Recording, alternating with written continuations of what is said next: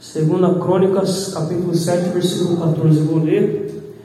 Depois nós vamos repetir. Diz assim: E se o meu povo, que se chama pelo meu nome, se humilhar e orar e buscar a minha face e converter de seus maus caminhos, então eu ouvirei dos céus e perdoarei seus pecados e sararei a sua terra. Vamos ler novamente toda a igreja agora. No 3, 1, 2, 3. E se o meu povo, que se chama pelo meu nome, se humilhar e orar e buscar a minha face e se converter dos seus maus caminhos, então eu ouvirei dos céus e perdoarei os seus pecados e sararei a sua terra. Está sente nessa noite, amém? Glória a Deus. Essa é palavra que o Senhor colocou no meu coração, meus irmãos. É uma palavra bastante conhecida da amada igreja. Quero dizer que eu já senti a presença do Senhor nesta noite. Dizer que Deus é fiel, irmãos. Nós vemos aqui que essa palavra, quando Deus, quando os, os, os, escritores essa palavra, meus irmãos, foi num período de grande prosperidade no reino de Salomão. Salomão ele reinou por cerca de 40 anos no reino sobre, sobre Israel. Foi entre 980 e 940, ou 970 e 930 mais ou menos. E nós vemos ali que o período, entre, o período que Davi e Salomão reinaram foi o período mais próximo de Israel. Foi onde Israel conseguiu é, dissipar todos os seus inimigos. Foi onde eles construíram esse templo suntuoso. E aqui nesse versículo nós lemos, nós vemos aqui que foi a resposta da oração de Salomão. Porque Salomão estava ali é, fazendo a vontade de Deus. Primeiramente, Deus colocou no coração de Davi construir um templo. Só que quem foi que foi lá e construiu esse templo foi Salomão. Porque Davi começou a juntar materiais, começou a fazer ali é, aquilo que é, era necessário ser feito.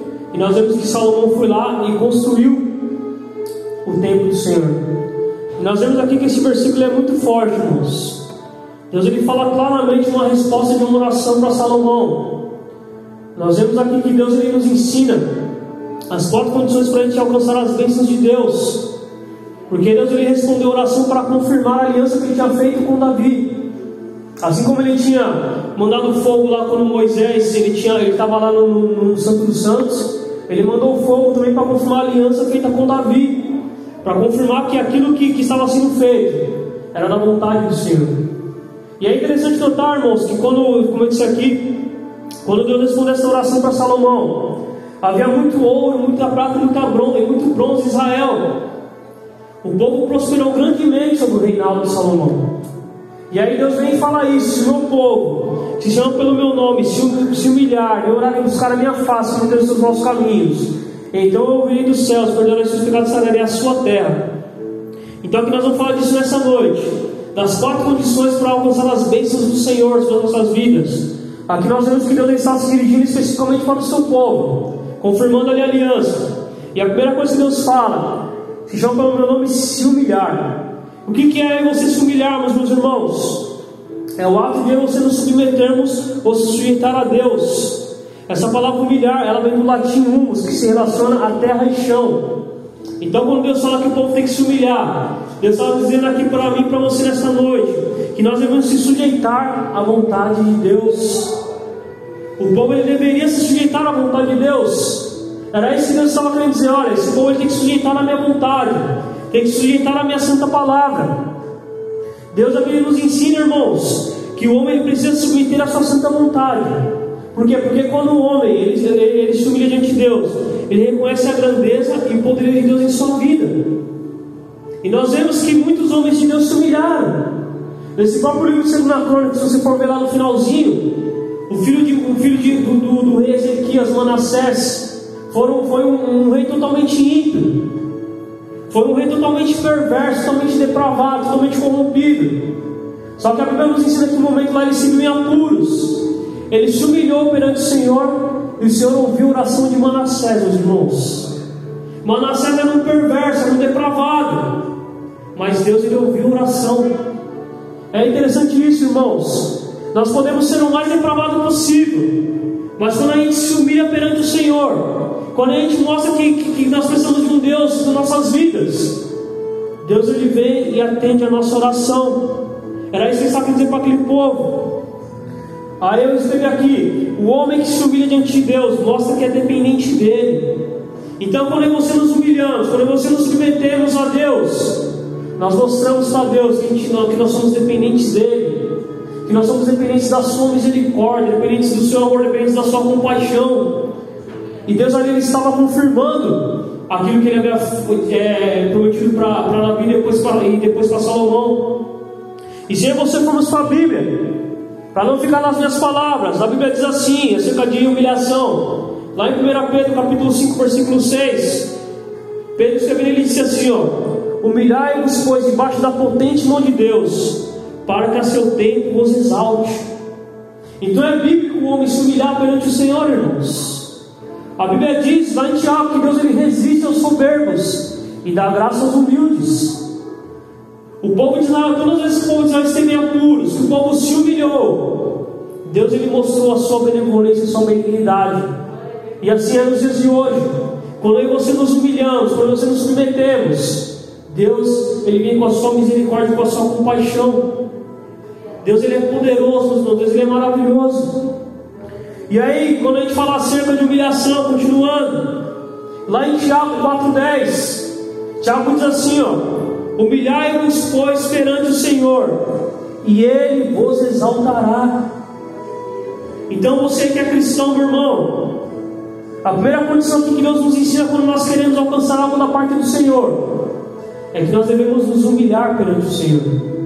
Nós devemos se submeter a Ele, submeter às ordenanças dele, submeter à Sua santa vontade. Por quê? Porque nós mostramos para Ele que nós somos pequenos, que nós somos fracos, que nós somos é, dependentes dele. Os homens soberbos, Deus sempre abateu, meus irmãos. Nós vemos na Bíblia. O rei Nabucodonosor, aquele homem era totalmente ímpio. E a Bíblia nos ensina lá que Deus fez com que ele se tornasse um animal, para ele reconhecer que Deus é Deus para reconhecer que há um Deus soberano que governa toda a terra. Há um Deus que pode todas as coisas, há um Deus que conhece todas as coisas. Há um Deus onipotente, onipresente, onisciente. Foi isso que Deus quis mostrar para Nabucodonosor. E aí, para não ficar nas minhas palavras, Jesus quis dizer lá em Mateus 23, 12: Jesus disse: E eu que a si mesmo se exaltar será humilhado, e eu que a si mesmo se humilhar será exaltado. Então a primeira condição que nós, nós aprendemos aqui nesta noite, meus irmãos, é quando nós queremos alcançar algo da parte do Senhor, nós devemos nos humilhar perante Ele. O que, que é você se humilhar? Você se submeter à vontade de Deus, é você submeter à Sua Santa Palavra, é você submeter aquilo que está determinado pela Palavra de Deus. Isso é você se humilhar. E nós vemos que o povo de Israel muitas vezes fez isso. Começou lá desde, desde Adão até, até os dias de hoje. Todo homem que se humilhou perante o Senhor, o Senhor mostrou a sua misericórdia, o Senhor mostrou a sua compaixão para com o pecador. E aí ele continua falando: se o meu povo se, se, se chama pelo meu nome, se humilhar, orar. A segunda condição que Deus nos ensina é a oração. E o que é a oração, amada igreja? É você suplicar, é você implorar a Deus, é você pedir insistentemente, é você solicitar com humildade a Deus. Essa é a principal ferramenta da igreja, meus irmãos, é a oração. Se você for usar a Bíblia, lá no começo do livro de Êxodo, quando Deus ele estava vendo a aflição do povo de Israel, quando eles, eles eram escravos no Egito, o que, que, o povo fez? O povo, o, o povo começou a humilhar, se humilhar perante o Senhor. E o povo começou a orar, começou a suplicar a Deus, pedindo: Senhor, tem misericórdia. Por quê? Porque os, os egípcios eles estavam fazendo um povo de escravos, meus irmãos. Os, os israelitas estavam, estavam vivendo uma vida de, de, de, escravidão, uma vida, que não, uma vida que não era agradável. Eles eram servos do Egito. Eles estavam ali fazendo com que o Egito enriquecesse mais e mais. E aí Deus vem e ouve a aflição do justo. Por quê? Porque quando você nós oramos, meus irmãos, a gente mostra que nós confiamos em Deus. Essa é uma das. É, é, é esse é o motivo porque Deus quer que nós oremos. Porque quando você nós se ajoelhamos e oramos a Deus, nós estamos mostrando para Deus que nós confiamos na providência de Deus. E Deus, Deus ele quer isso para quê? Para que, para que nós mostremos para Ele que nós confiemos nele. Porque quando você oramos, geralmente nós oramos de joelho, a gente mostra ali que nós confiamos plenamente no Senhor. Nós vemos que os homens de Deus que são relatados na Bíblia, eles muitos, muitos deles, a maioria deles oraram ao Senhor. Nós vemos que Isaac, quando a sua esposa não gerava, Isaac orou por 20 anos para que a sua esposa ela viesse a gerar. Veja, Isaac era filho da promessa, era filho de Abraão. E aí ele orou por 20 anos para que a sua esposa Rebeca gerasse. E Deus ouviu o clamor dele. Aí gente fala para 1 Samuel, Ana e Penina. Ana era uma mulher justa, uma mulher que era, que era temente a Deus. E a Bíblia nos mostra que ela era estéreo. E o que ela fez em determinado momento quando ela não aguentava mais? Ela foi e orou a Deus, meus irmãos. E a Bíblia diz que Deus se lembrou de Ana. De madrugada, quando Ana foi lá se levantar, a Bíblia diz que Deus lembrou de Ana.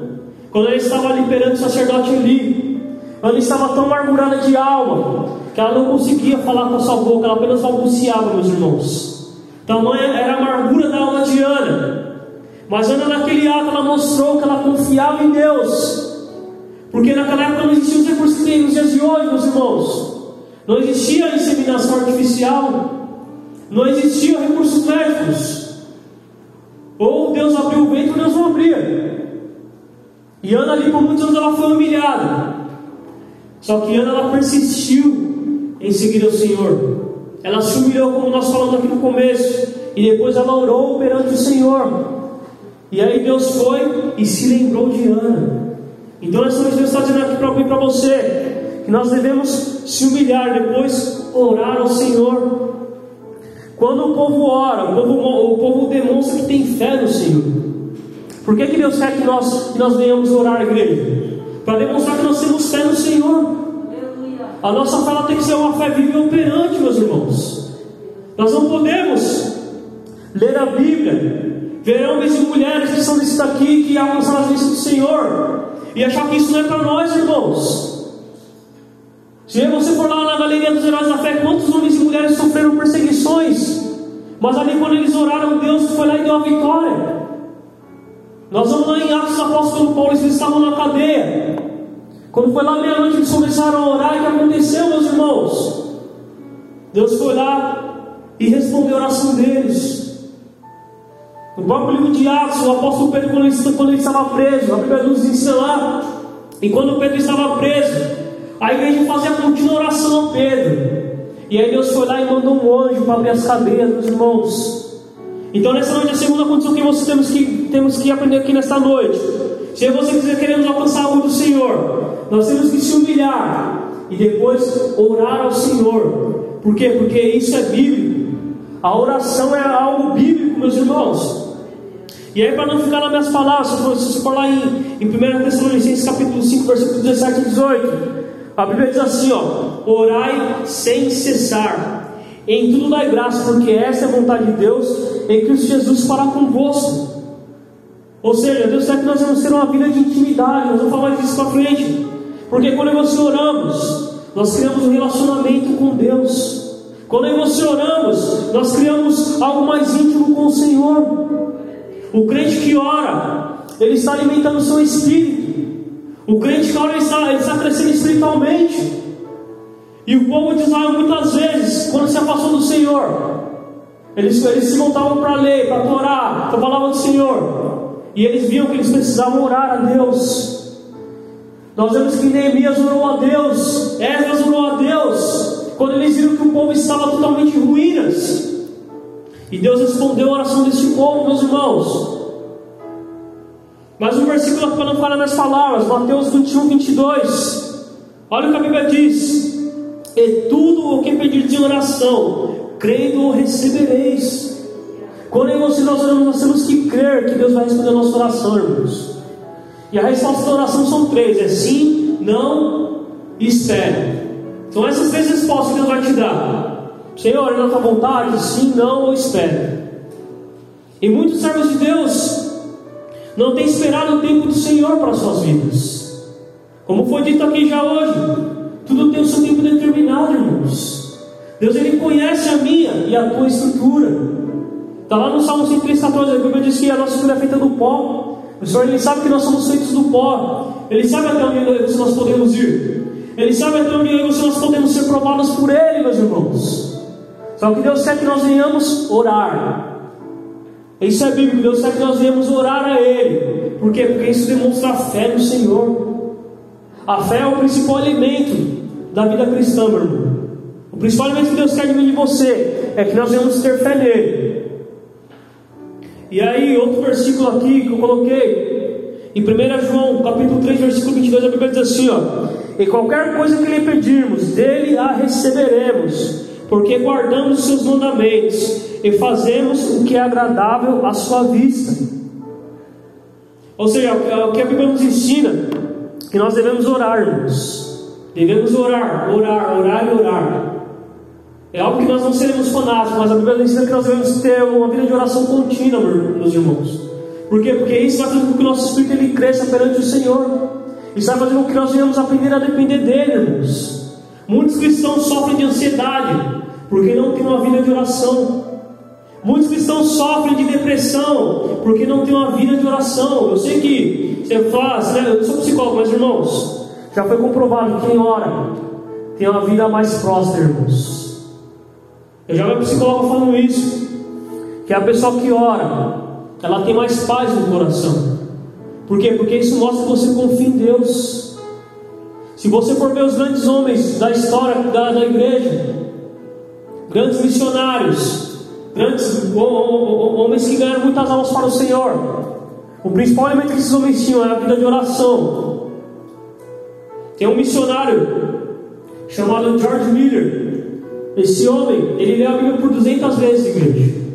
Dessas 200 vezes, ele leu, dessas 200, 250 50 vezes, ele leu de joelhos. E certa feita, esse homem ele tinha um orfanato que ele cuidava, se não me engano, de mil crianças. Certa vez chegou um dia de manhã, não tinha comida para as crianças. E aí ele se lembrou que naquele dia ele não tinha orado a Deus. Porque todos os dias ele orava a Deus pedindo a provisão. E o dia que ele esqueceu de orar, Deus não mandou a provisão. E aí ele se lembrou, e ele foi lá e ajoelhou e orou a Deus. Olha que interessante isso, irmãos. E aí a rainha da Inglaterra tinha feito um pedido de pães só que os pães estavam um pouco mais tostados. E no meio do caminho, o motorista voltou e Deus tocou no coração dele para ele passar no porque a rainha tinha, tinha, tinha rejeitado os pães. Ele falou: Olha, eu não sei o que aconteceu, que algo veio, fez eu trazer esses pães aqui. Ele falou assim: Isso é a resposta da minha oração. Então eu quero dizer para vocês, irmãos, tudo aquilo que nós queremos de Deus, que nós venhamos pedir em oração. Tudo aquilo que no nosso coração almeja, se estiver de acordo com a vontade de Deus, o Senhor nos dará, meus irmãos. Porque o prazer de Deus é abençoar os teus servos. O prazer de Deus é abençoar a amada igreja. Só que Deus exige dessa igreja que essa igreja ore, que essa igreja venha ser dependente dele. Mas um versículo aqui, para não ficar nas palavras, em 1 João 5, 14 e 15, a Bíblia diz assim: ó, essa é a confiança que temos nele, que se pedirmos alguma coisa segundo a sua vontade, ele nos ouve. E se sabemos que nos ouve em tudo o que pedimos, sabemos que alcançamos as petições que lhe fizemos. Então, se você orarmos de acordo com a vontade de Deus, a Bíblia diz que estamos ensinando que Ele vai nos ouvir, meus irmãos. E depois que Ele nos ouvir, Ele vai nos atender. É algo que não vai ser no nosso tempo, mas Deus ele, ele atende a nossa oração. Deus ele atende a oração dos justos. Deus ele atende a oração até dos ímpios, meus irmãos. Deus não vai atender a nossa oração, nosso clamor, igreja. Não que nós sejamos me, me, melhores do que aqueles que estão lá fora. Acabou, filha. Não que nós sejamos melhores do que aqueles que estão lá fora. Mas Deus ele ouve a oração daqueles que, da, da, daqueles que confiam nele, irmãos. É interessante isso. E aí nós vamos para a terceira parte. E Deus fala: se o meu povo chama pelo meu nome, se humilhar, orar, me buscar, e buscar a minha face, ele diz, buscar a minha face. O que, que Deus quer dizer quando ele diz buscar a face dele, meus irmãos? Deus está mostrando aqui que Ele quer um povo que venha ter intimidade com Ele. Quando a gente fala acerca de buscar a face de Deus, Ele quer, está dizendo que nós, Ele quer que nós vamos ser íntimos dele. Deus quer que nós venhamos ter um relacionamento com Ele. Deus quer que nós venhamos sentir a presença dele de forma contínua. Ele diz isso por quê? Porque o povo de Israel, quando eles estavam aqui nesse momento, quando Deus falou isso, eles estavam, como eu disse aqui, eles estavam num período de prosperidade, meus irmãos. Não faltava nada em Israel. Nada faltava em Israel. E se, e se você formos olhar para a Bíblia, quando aquela rainha de Sabá veio visitar Salomão, aquela mulher trouxe toneladas de ouro para Salomão. E antes ele construir o templo, ele já tinha muito material disponível, meus irmãos. Já tinha muita coisa disponível para Salomão. E o, o, o, rei de Tiro, se não me engano, ele trouxe muitas coisas para Salomão. Então não faltava nada para o povo. O povo prosperou grandemente. Só que Deus, Deus não queria só isso, Deus queria o quê? Que o povo fosse íntimo dele. Deus queria que o povo buscasse a face dele. Deus queria que o povo sentisse a presença dele naquele lugar. Tanto é que ele manifestou a glória dele no final da oração, confirmando aquilo que Salomão havia orado perante o Senhor.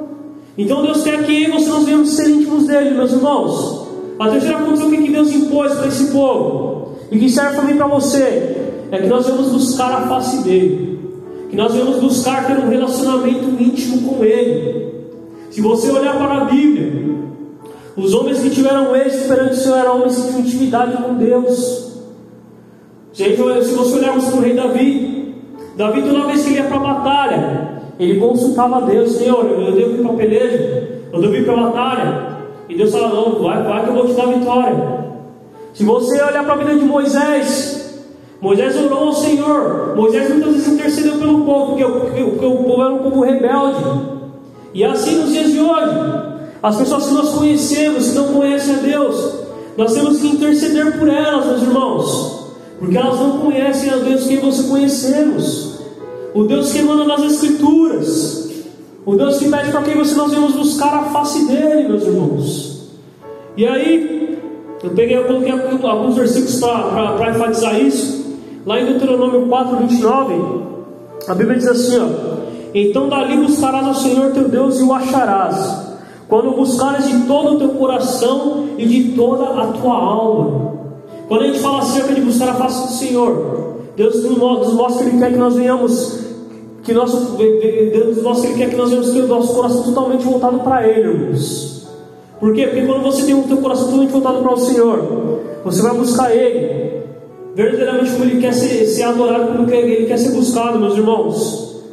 E aí, coloca para mim, por favor, pastor, Salmo 105, versículo 4.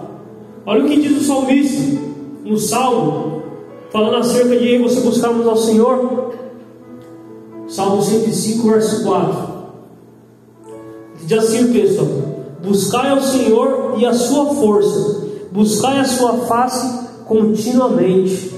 Então é bíblico eu e você buscarmos a Deus. A terceira condição que Deus impôs aqui para esse povo, que o povo devia buscar a face dele, buscar a presença dele, buscar ter um relacionamento com ele, meus irmãos. Era isso que Deus queria. E é isso que Deus quer de mim de você nesta noite. É isso que Deus exige da tua amada igreja. Por quê? Porque você, nós somos povo do Senhor.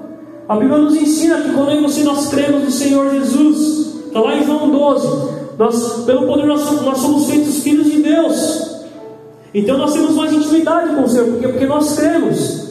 Nós manifestamos e nós professamos a nossa fé no Senhor. É isso que Deus exige de mim de você nesta noite, meus irmãos. E aí, depois de buscar, depois de você nos humilharmos, depois de você orarmos ao Senhor, depois de você buscarmos a face dele, vem o quarto elemento que Deus fala. Ele diz: e se converter dos seus maus caminhos. Olha que interessante isso, que forte, irmãos. Deus mandando o povo se converter. O que é se converter, presbítero? Se você for no dicionário, Conversão ou converter significa converter, mudar, transformar. O que, que é uma conversão? É uma ação ou efeito de converter ou converter-se. Quando uma coisa passa a ser outra. Transformação, ação de alterar ou modificar o sentido, caminho e direção. Ou seja, isso implica em arrependimento sincero, abandono de práticas pecaminosas, idolatria e mundanismo. Olha o que Deus disse para o povo, meus irmãos: que o povo deveria se converter dos seus maus caminhos. Ele disse isso porque, irmãos, porque ele sabia que aquele povo, mais para frente, aquele povo ia, se, ia começar a adorar outros deuses. Aquele povo ia, ia, ia começar a adorar aquilo que não era para ser adorado. Ele sabia que depois que Salomão, Salomão morresse, o povo iria dispersar. E ele deixou claro que o povo, quando o povo tivesse apuros, eles, eles deveriam fazer essas quatro condições do arrependimento sincero: humilhação, oração, buscar a voz de Deus. E o quarto elemento, se converter nos seus maus caminhos. Ou seja, o povo precisava ser transformado pela palavra do Senhor. E assim é nos dias de hoje. As pessoas elas querem se humilhar, querem orar, mas não querem ser transformadas. Não querem ser transformadas pelo Evangelho, meus irmãos. Mas o que Deus nos ensina que se nós queremos alcançar algo do Senhor, nós precisamos se converter dos nossos maus caminhos. Por quê? Porque o nosso coração ele é enganoso. O nosso coração ele é corrupto. Nós somos depravados, meus irmãos. A nossa natureza é pecaminosa. Não se esqueça disso. Era isso que Deus está falando, falando para o povo: olha, vocês devem se humilhar, devem orar, devem buscar minha face, mas também vocês têm que se converter dos seus maus caminhos. Deus está dizendo para aquele povo que eles deveriam andar pelos caminhos do Senhor. A Bíblia diz lá em Isaías, o Senhor fala para Isaías, Isaías 55, se não me engano, ele diz: Os seus caminhos não são os meus caminhos, e os seus pensamentos não são os meus pensamentos, por quê? Porque ele diz: Os meus caminhos são mais altos que os vossos caminhos, e os meus pensamentos são mais altos que os vossos pensamentos. O nosso pensamento, irmãos, o pensamento do homem carnal, é apenas fazer a vontade da sua mente. E aí Deus aqui nos ensina que nós precisamos se converter nos nossos nossos caminhos. Como eu li aqui, a conversão implica em transformação, implica em arrependimento sincero e genuíno perante o Senhor, meus irmãos. Ou seja, você pode fazer tudo, tudo pode fazer as três primeiras partes, mas a quarta parte tem que fazer também, que é o que? Se converter. E a pessoa que se converte, ela faz o que? Ela abandona as práticas pecaminosas. Se você olhar para a Bíblia, Todas as vezes que o povo esteve longe do Senhor, eles alcançaram o favor de Deus quando eles deixaram as práticas pecaminosas de lado. Quantos reis nós vimos? A maioria dos reis de Israel e de Judá foram reis ímpios.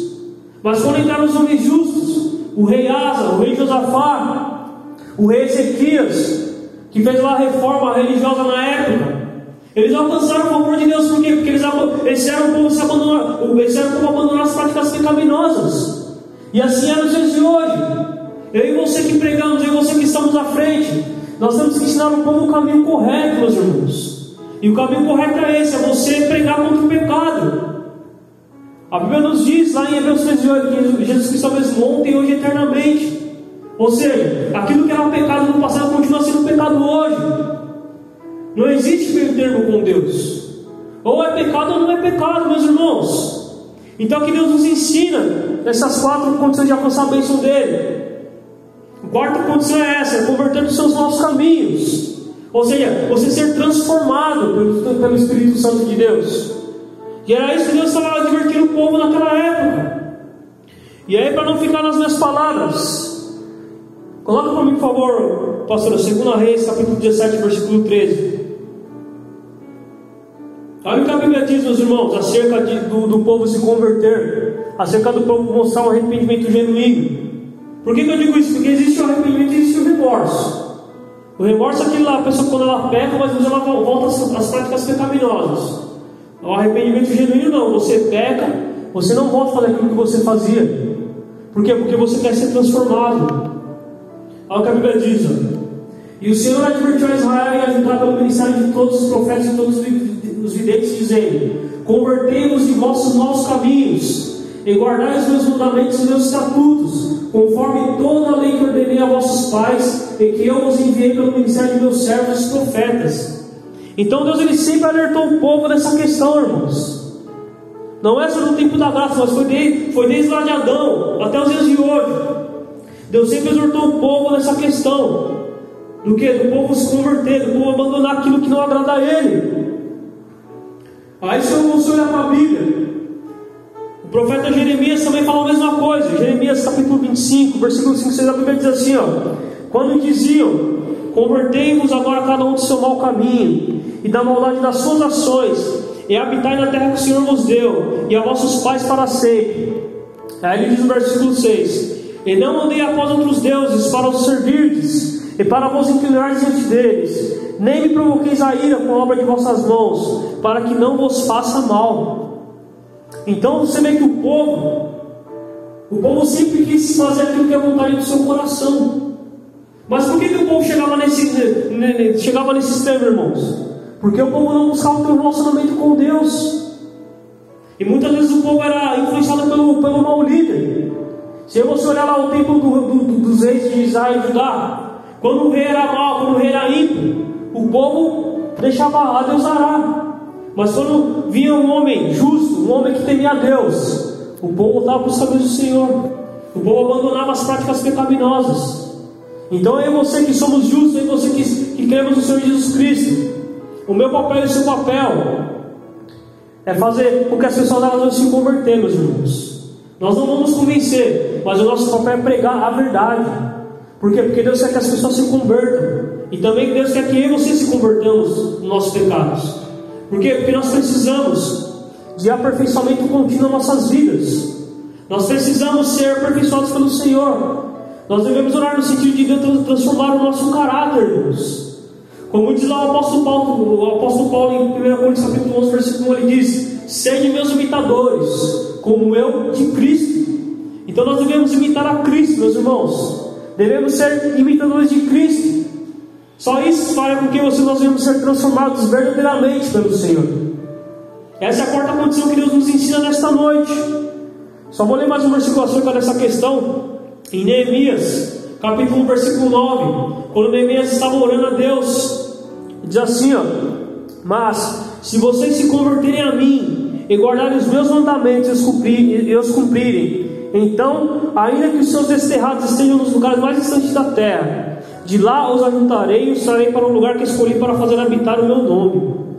Neemias, quando ele estava escrevendo este livro, ele estava ali no momento que, que, que Jerusalém estava totalmente destruída. Neemias estava ali orando pela reconstrução dos muros, pela reconstrução dos portões de Jerusalém. Estava ali o povo voltando do exílio babilônico. E o que, que Neemias fez? Ele orou ao Senhor.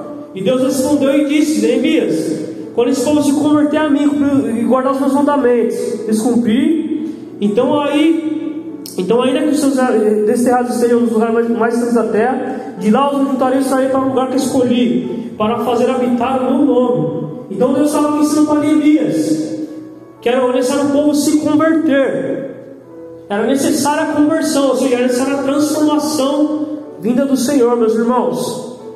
E aí, depois que Deus fala isso, aí ele diz, na, na parte B do versículo, ele diz: Então eu ouvirei dos céus, perdoarei os seus pecados e sararei a sua terra.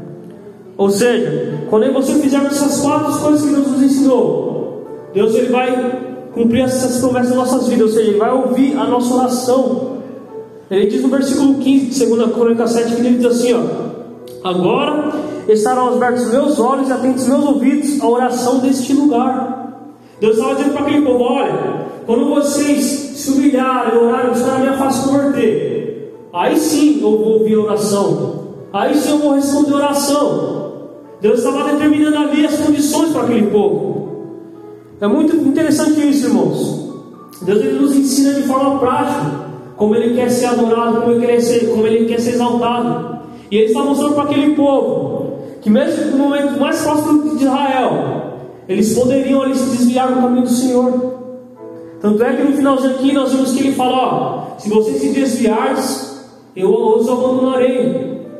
Ou seja, é condicional, meus irmãos. É condicional em você estar no presença do Senhor. Se você quisermos alcançar algo do Senhor, nós devemos permanecer na Sua presença. Devemos permanecer na presença do Senhor. E aí, quando a gente fala acerca de, de ouvir a oração do Senhor, no Salmo 85, versículo 4 a 7, o Senhor diz assim: Torna-nos a trazer, ó Deus, da nossa salvação e faça cessar a tua ira de sobre nós Acaso estará sempre irado contra nós? Estenderás a tua ira a todas as gerações? Não tornarás a unificar-nos para que teu povo se alegre em ti? Mostra-nos, Senhor, a tua misericórdia e concede-nos a tua salvação.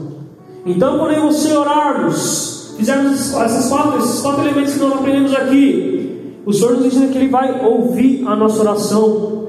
Ou seja, Ele estava ensinando que Ele ouviu o pedido dos reis de Israel, Ele ouvir o pedido dos sacerdotes de Israel, Ele ouvir o pedido do povo de Israel naquele momento. Mas o povo era necessário o povo obedecer aquilo que Deus disse.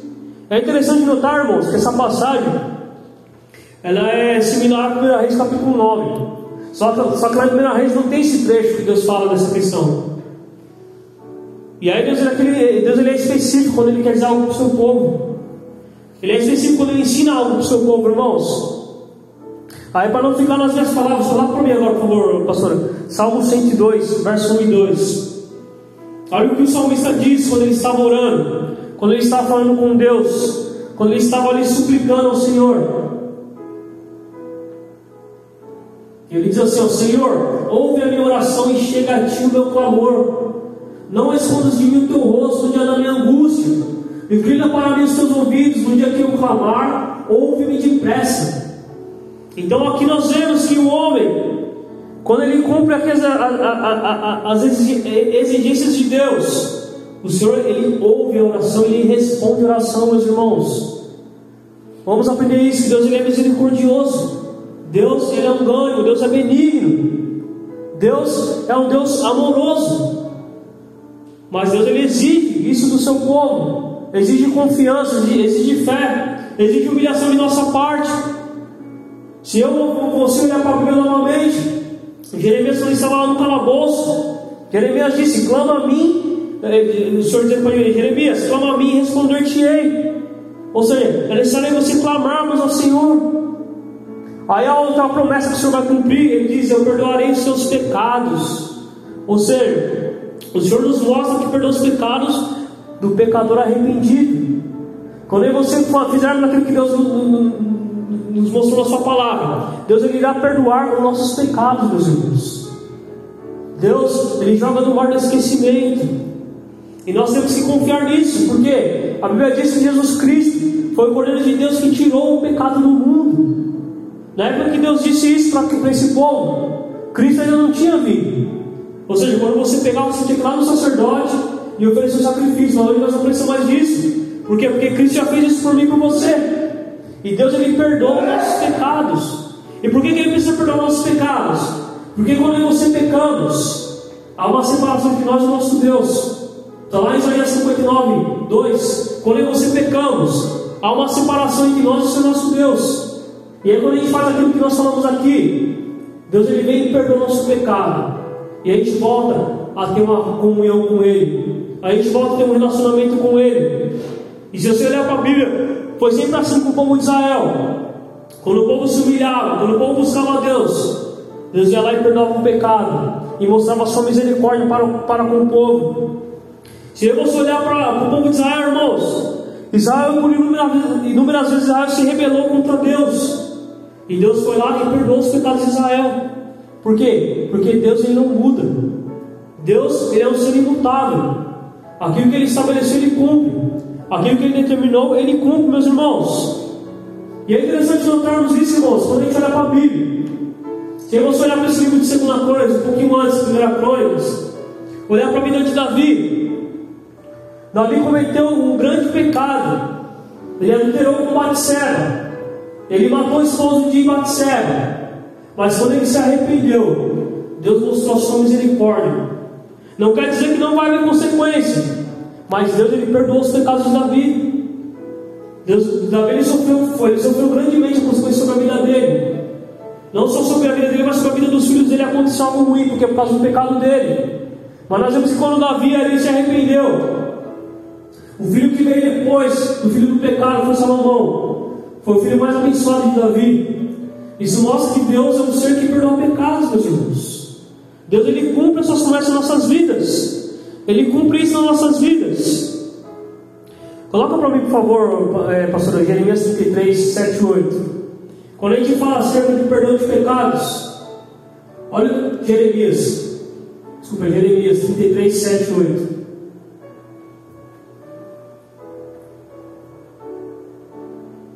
Bíblia diz, meus irmãos, acerca de Deus perdoando nossos pecados. Isso.